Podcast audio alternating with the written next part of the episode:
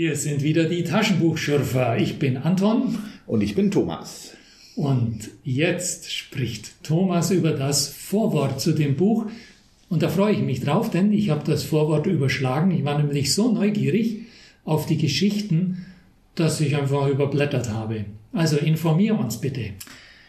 Es geht um Terra Fantasy Band 43 von Else Break the Camp, die Chronik von Poseidonis. Klingt gut, Poseidonis. Januar 78 erschienen. Ich fand das Vorwort interessant. Dort zitiert Hugh Walker nämlich einen Artikel ähm, von oder den De Camp ihm geschickt hat. Da schreibt vermutlich De Camp, er schreibt nur, dass De Camp ihm den Artikel geschickt hat. Ob er von ihm ist, steht da nicht. Ich nehme mal an. Sag doch noch bitte einen Satz zur Autorenschaft. Ich bin mir bei diesen Autoren immer nie äh, sicher, ob seine Frau oder ein Mann ist. Lions Break the Camp ist ein Mann. Ist ein Mann? Ich glaube, er war Ingenieur, irgend sowas. Oder eine Frau, die sich als Nein, Mann ausgegeben ist, hat, um im Fantasy-Bereich. Er ist ein Mann und hat sich zusammen mit Lynn Carter oder auf ähnliche Art wie Lynn Carter dann auch um das Howard, Robert E. Howard Vermächtnis viel gekümmert. Oh, ehrenvoll. Conan-Geschichten fortgesetzt, geändert, verbessert, editiert. Züchtig. Gut oder nicht gut, lange, langes, also weites Feld.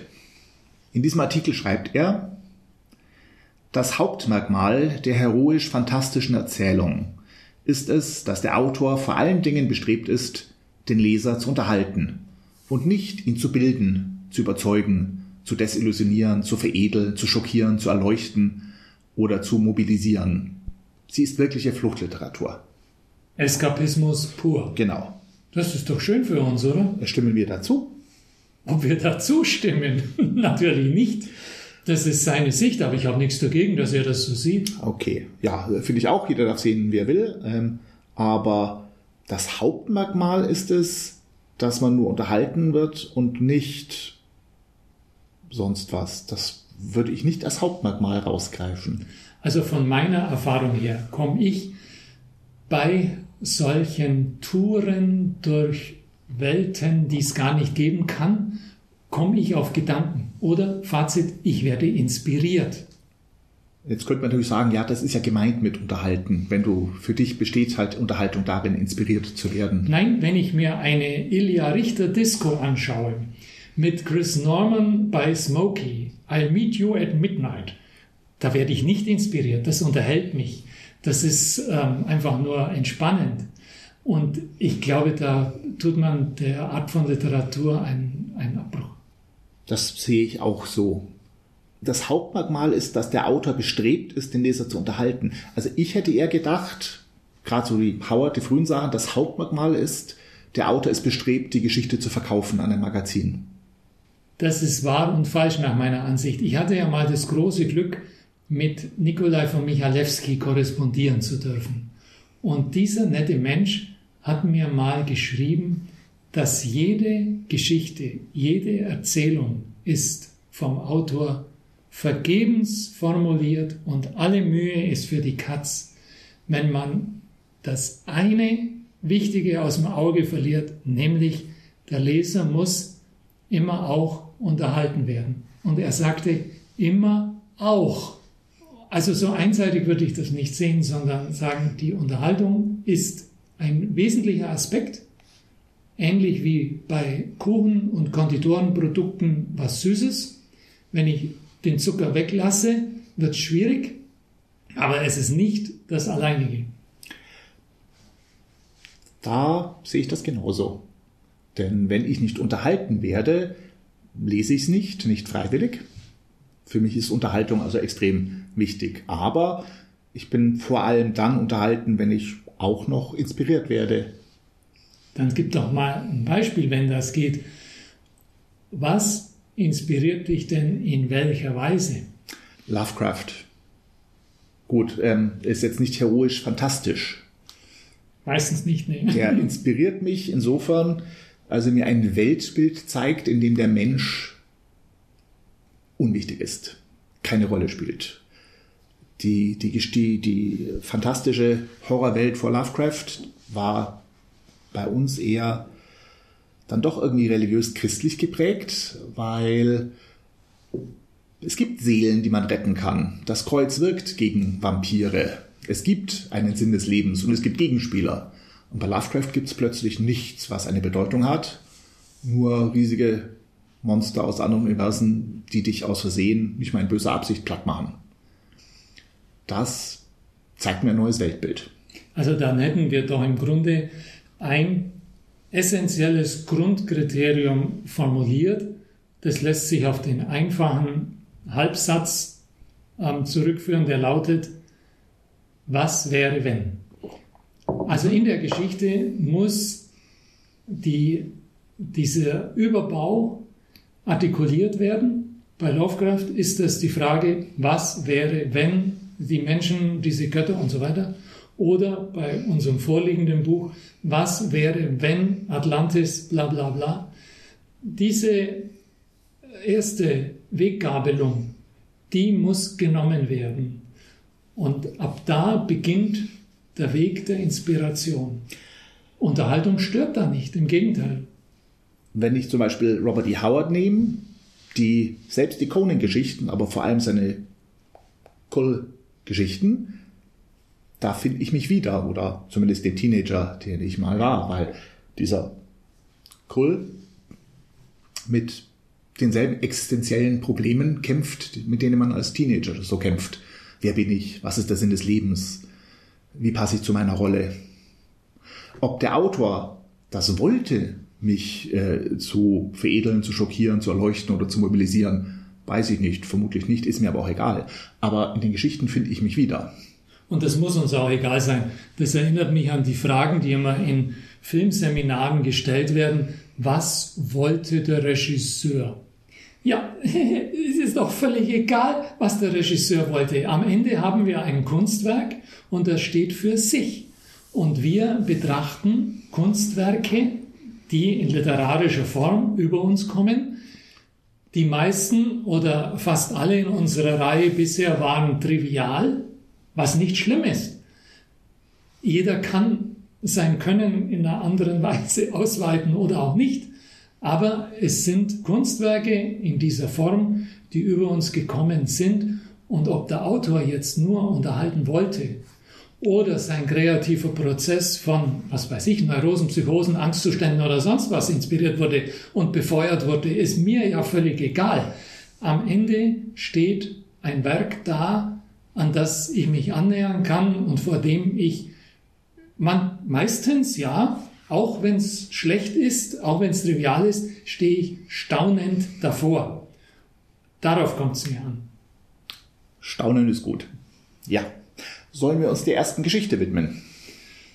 Ja, wenn du mir erklärst, ähm, wo wir uns da jetzt befinden. Ich habe irgendwo was gelesen, geografisch geht es um den Nordatlantik. Du hast doch ins Vorwort reingeguckt. Da steht nämlich was darüber. Ich habe es nicht ganz begriffen. Äh, das stand im Vorwort.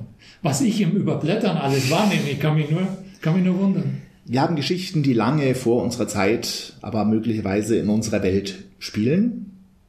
Die Kontinente hatten noch nicht die heutige Form. Und es gibt einige Reiche, die es heute nicht gibt. Äh, Inselreiche, das fabelhafte Atlantis, glaube ich, und das nicht ganz so fabelhafte Poseidonis deren Spuren heute, glaube ich, in Nordafrika sind, laut diesem Vorwort. Aber egal. Ich habe auf der Karte, die vorne im Vorwort abgebildet ist, auch keine große Ähnlichkeit festgestellt. So irgendwie. Es hat mir nicht geholfen, das mit heutigen Geografie zu vergleichen. Wir sind in einer vergangenen Welt. Naja, die zwischenzeitlich sind auch die Gletscher abgeschmolzen, der Meeresspiegel angestiegen. Es muss sich einiges verändert haben. Ja. Also das Auge der Göttin. Das ist der Titel der ersten Geschichte in dem Band. Und was sagst du? Mehr. Hm. Nettes Setting. Es geht um einen gemütlichen Magier, der mit seinen Assistenten ein Juwel aus dem Tempel des Nachbarreichs klauen soll, weil die Konkubine des Königs das haben will. Ja, du musst schon dazu sagen, das ist nicht so lapidare Magier. Das ist der Hofzauberer. Naja. Hofzauberer. Die beiden Diebe stellen sich so mäßig gut an, aber irgendwie die Bestohlenen, die drücken ein Auge zu, niemand hört das Geklapper, weil Sachen runterfallen, sodass sie das Juwel klauen können. Dann stellen sie raus, naja, das soll man, also das ist irgendwie ein Trick, das soll sogar geklaut werden. Der Magier bringt es also zurück, der Hofzauberer klaut ein ähnliches Juwel von einem anderen Nachbarkönigreich und bringt also dieses ähnliche Juwel anstatt des eigentlich zu stehlenden Auge der Göttin zu seinem Herrscher. Das war nämlich ein Komplott, stellt sich raus. Und das wird ein bisschen ungeschickt, finde ich, dann auf einmal erklärt, nämlich von dieser Konkubine. Was erklärt uns die Konkubine denn? Die löst ja diesen Komplott oder was das auch immer gewesen sein mag. Die Konkubine erklärt, ähm, dass das Juwel Magie band, also Magie verunmöglicht. Der Trick war nämlich, dass sie einen Dämon beschwört, der dann den König tötet. Der König kann sich nicht wehren, weil dieses Juwel ja die Magie band. Und der Hofzauber sollte das Auge stehlen, sodass äh, die, wenn sie den, den, Mumm beschwört und eine komplizierte Geschichte jedenfalls, es war das falsche Juwel. Der Dämon ähm, ist falsch beschworen worden. Der Dämon tötet die, die Verschwörer, nämlich die Konkubine und ihre Dienerinnen, in Wirklichkeit verkleidete Männer aus dem Nachbarkönigreich. Ja, und die letzte Aufgabe bleibt dann, sie müssen heimlich dieses Juwel wieder ins Nachbarkönigreich zurückbringen. Eine launige Geschichte, und so sind die Geschichten dann alle lustig, heiter, launig.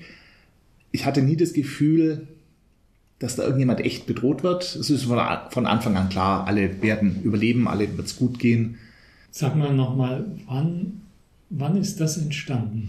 Die Geschichten sind hauptsächlich in den 1950er Jahren entstanden. Das ist interessant, weil beim Diebstahl, als die Diebe gerade dabei sind, das dritte Auge der Göttin Tandyla zu stehlen, da hat es mich doch überfallen.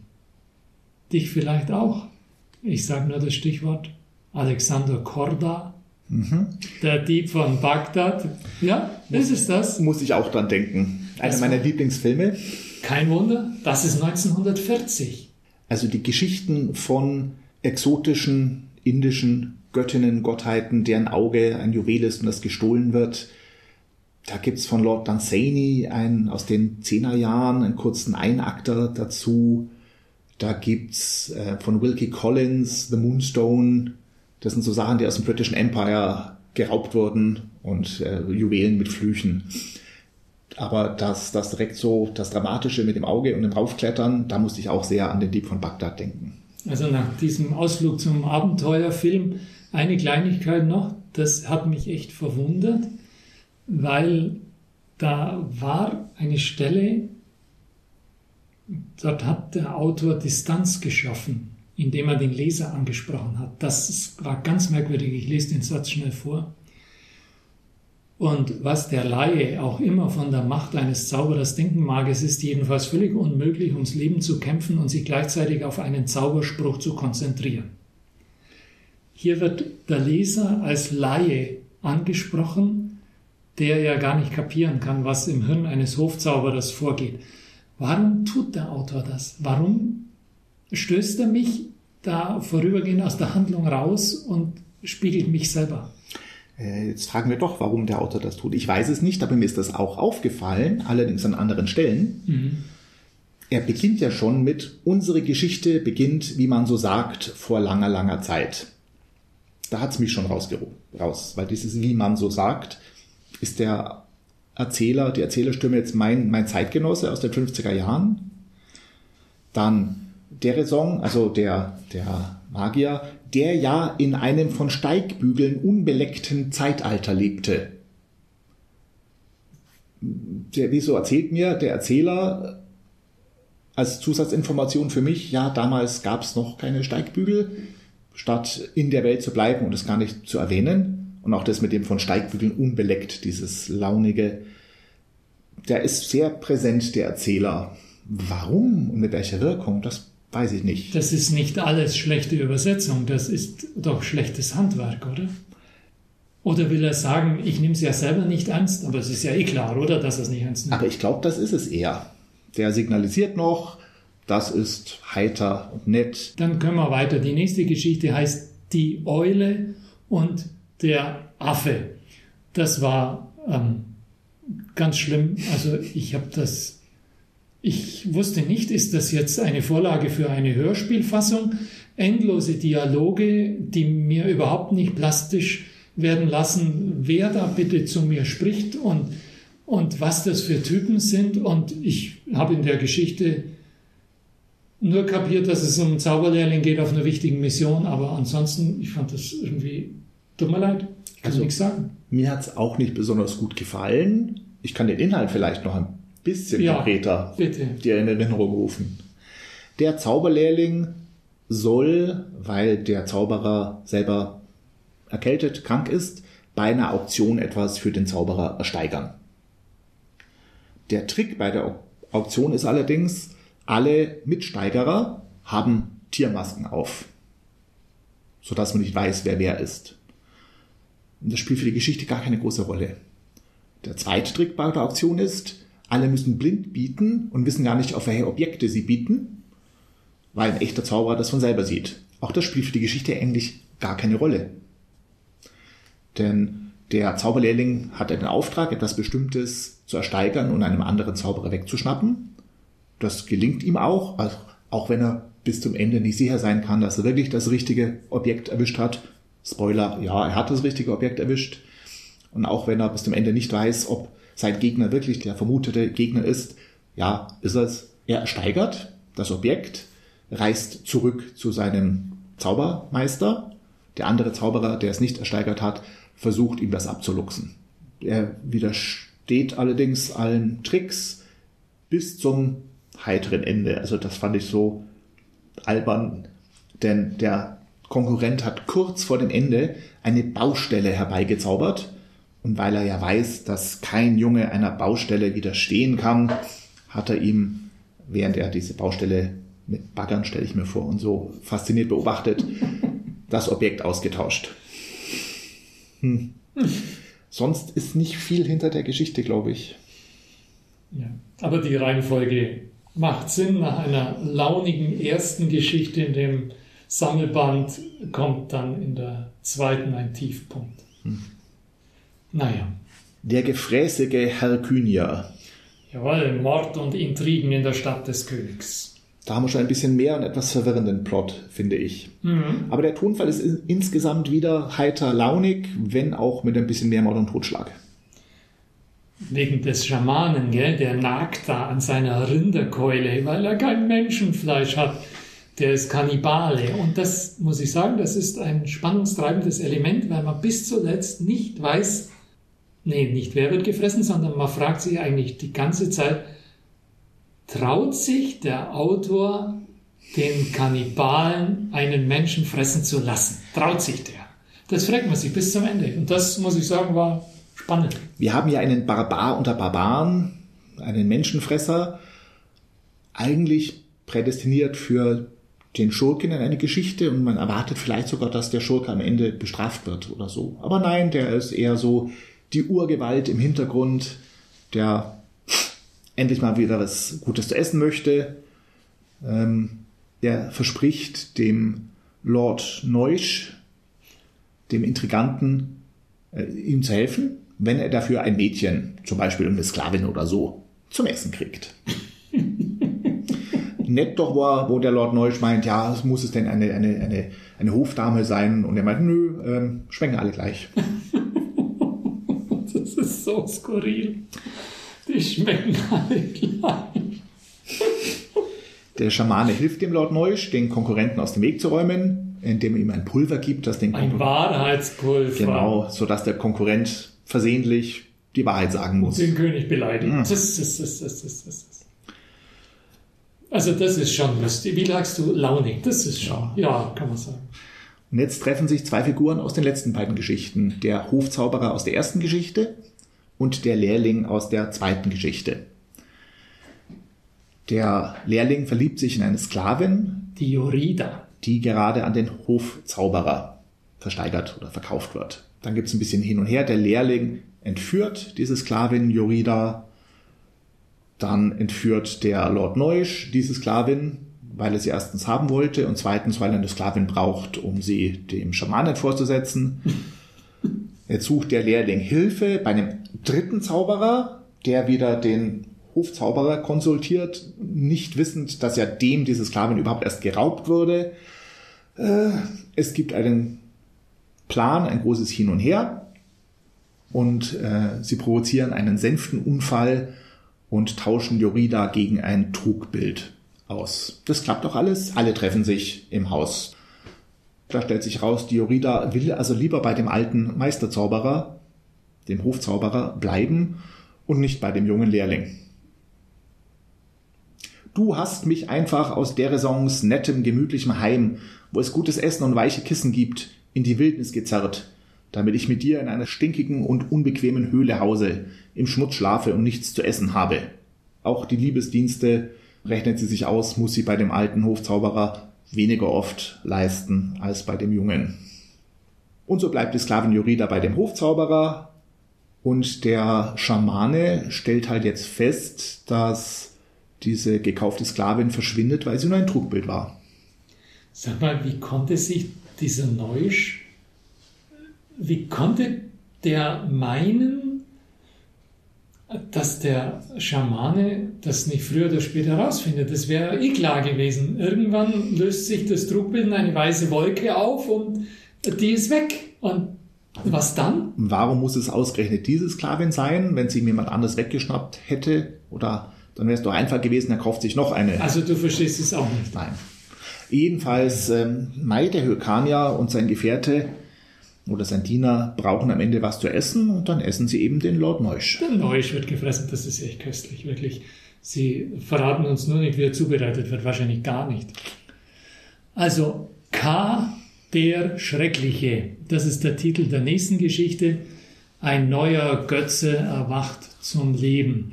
Das ist eine bemerkenswerte Geschichte, weil sie ja, mich wieder auf Ideen gebracht hat, weil sie ähm, in kritischer Hinsicht die Religionsgeschichte betrachtet. Und das finde ich immer hochinteressant, wenn da jemand sich auf dieses Terrain wagt.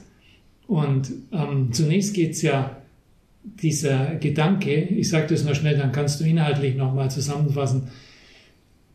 Er geht ja bei dem Gedanken los, den sich auch Ron Hubbard gedacht hat. Willst du ganz, ganz furchtbar schnell und ganz, ganz toll reich werden, musst du eine mhm. Religionsgemeinschaft gründen. Da geht es offenbar am schnellsten. Und nach dem Prinzip agieren die Figuren und sie kommen auch zu Reichtum, sie haben Einnahmen, aber dann passiert was ganz Bemerkenswertes, was mich ein bisschen in die Zeit des Hesiod zurückkatapultiert hat. Antike Götter sind ja oft Lückenbüßer für Vorstellungen, die man noch nicht so richtig ausgegoren hat. Wer donnert nun, wer blitzt, nehmen wir mal eine Gottheit dafür. Wer hat die Nachbarin geschwängert, dass die so einen wundervollen, tollen Helden gebiert? Muss ein Gott dahinter stecken, mag's Apoll oder sonst wer sein. Und das ist das Interessante jetzt für mich in der Geschichte, diese erfundenen, menschgemachten Götter, die die Helden da imaginiert haben, um Einnahmen zu kreieren, die werden plötzlich wirksam, weil es offenbar Leute gibt, die an sie glauben mhm. wollen. Und das ist ja, also wie in der antiken Götterwelt, ich finde das total faszinierend. Also da war der Olymp mit ganz anderen Mitteln, in einem völlig anderen Setting, in einer überhaupt nicht sagenhaften Geschichte. Das hatte mit Sage überhaupt nichts zu tun oder Göttersage. Aber da kommen diese, diese Mechanismen, was macht einen Apoll zu einem, der diese Dinge kann, die ihm zugeschrieben werden? Was macht einen einen Hermes zu einem kleinen Bösewicht, was weiß ich, das ist da alles da. Mhm. Fand ich bemerkenswert. Wie ging es dir? Ähnlich. Das einzig echte Fantasy-Element ist ja hier, außer dass es in einer Fantasy-Welt spielt, dass der Gott danach wirklich physisch existiert und für alle sichtbar ist. anders als, als die griechischen Götter. Die nur wirksam waren. Ja. Höchst wirksam, Richtig. aber nicht direkt sichtbar waren für jedermann. Und das finde ich hier gar nicht so essentiell für die Geschichte, wo es natürlich für die Pointe irgendwie wichtig ist. Wir haben ja ganz kurz ein paar kleine Trickbetrüger letztlich, einen, einen Jungen und einen Erfahrenen, die gemeinsam sagen, komm, wir machen jetzt ein richtig großes Geschäft und erfinden einen neuen Gott. In der Stadt glaubt nur eh viel an Götter und wir finden einen Gott und machen den Leuten Angst vor dem Gott. Äh, ein apokalyptischer Gott, ein böser Gott, so dass sie Angst davor haben und dann glauben sie an ihn und bauen ihm einen Tempel und der Tempel wird immer prächtiger, bis einer, der Ältere, ja, es übertreibt. Er kleidet sich in Luxus statt in einfache Kleider. Er ignoriert den, seinen, kleinen, seinen alten Hausgeist. Er will den Tempel immer größer bauen und will Menschenopfer einführen. Und zwar seinen Juniorpartner will er gleich mal am Anfang. Juniorpartner.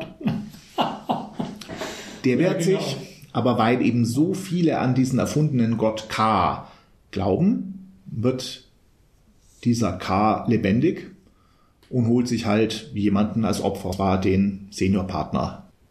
Jetzt kriegst du von mir noch eine Aufgabe, eine Frage, eine ganz wichtige Sache. Wir gehen jetzt nämlich zu den ganz Großen in der Literatur. Shakespeare und Perry Rodan.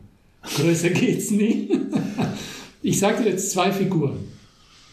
Nämlich der Ariel aus der Sturm und Cookie von Walter Ernstinger erfunden.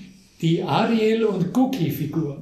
Wo findet sich diese in der Geschichte wieder? Ariel, Und Cookie, ganz genau. Also eine Figur mit unglaublich viel Potenzial und wenn ich der Autor gewesen wäre, dann hätte ich dieser Figur einen Romanzyklus gewidmet. Die taucht hier nur ganz am Rande auf, hat aber doch am Ende den entscheidenden Wink.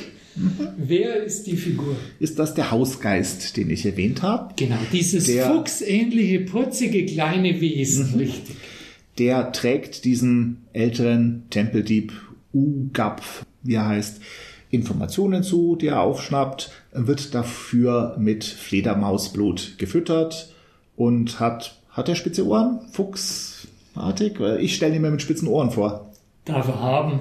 Aber schau mal, das ist wie Ariel, der dienen muss und noch besser wie Cookie, der seinen Möhrensaft haben will. Also hallo du, Den Möhrensaft hatte ich vergessen. weißt du nicht mehr. Weiß ich nicht mehr. Walter Ernsting hat den Cookie als Möhrensaft süchtig dargestellt. Ich müsste mal wieder Wie reinschauen. heißt der? Wie heißt der? Clark? Heißt der? Dalton. Das ist sein Autorenname bei Perry Rodan. Ja, genau. Das ist ja einer der Gründungsväter. Deswegen stelle ich ihn auf eine Ebene mit Shakespeare, ist klar, oder? Ja, ja. Denn hier haben wir, habe ich eher den Ariel gesehen, der auch fliegend weggeschickt wird für Botendienste.